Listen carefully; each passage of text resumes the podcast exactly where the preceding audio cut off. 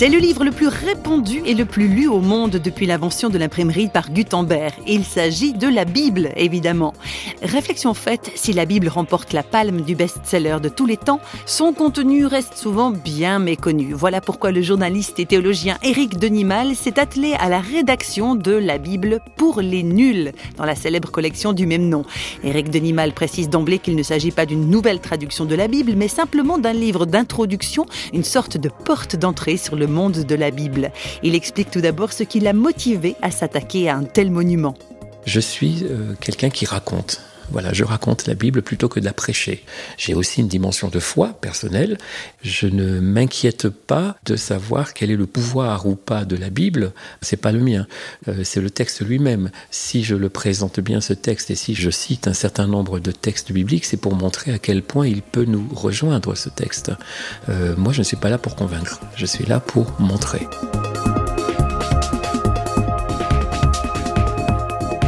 Si on n'a jamais lu la Bible, la grande question est par où faut-il commencer?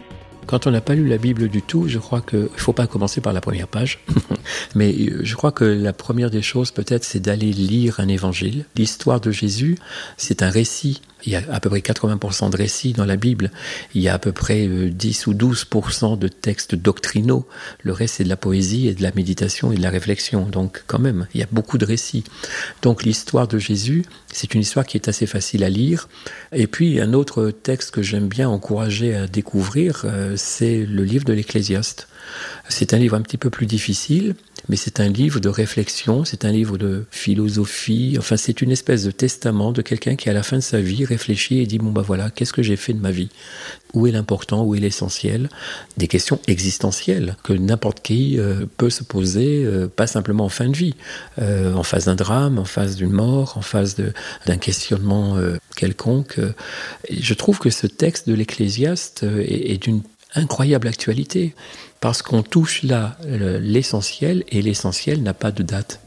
Et l'Ecclésiaste, quand il regarde sa vie, j'ai l'impression qu'il regarde un peu la mienne, qu'il regarde un petit peu la nôtre. Quoi.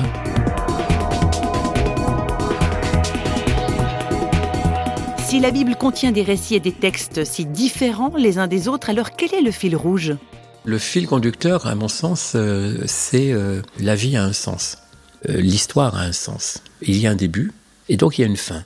Mais entre le début et la fin, donc entre la Genèse et l'Apocalypse, il y a toute une histoire, mais cette histoire, elle n'est pas euh, chaotique, elle n'est plus chaotique. Au commencement, bon, le, monde était informe et vide, mais il y, a, une mise en ordre. Et le fil rouge, c'est, de dire, il y a un sens à toute chose. Euh, maintenant, il faut trouver. Alors, ce qui est intéressant, c'est que non seulement la Bible nous dit l'histoire a un sens, mais en tant que croyant, la Bible nous dit, vous pouvez entrer dans l'histoire et lui donner sens. Et alors du coup, il y a quelque chose de très fort, parce que je ne subis plus ce qui se passe. Je peux être acteur. Je ne suis pas simplement observateur, je peux devenir acteur.